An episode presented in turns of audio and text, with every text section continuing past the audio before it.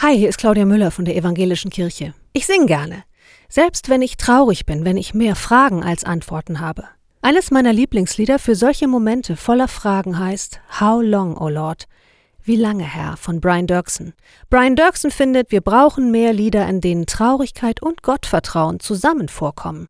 Das Lied ist ein Gebet, eine moderne Variante von Psalm 13. Wie lange willst du mich vergessen, Herr? Wie lange schaust du in die andere Richtung?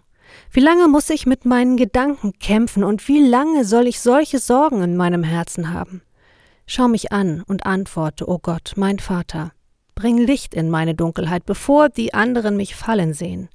Aber trotz allem vertraue ich auf deine unfehlbare Liebe. Ja, mein Herz wird sich freuen. Immer noch singe ich von deiner unfehlbaren Liebe. Du warst gut zu mir und du wirst gut zu mir sein. Tut gut, sowas in rauen Tagen und Nächten zu beten. Seid gesegnet.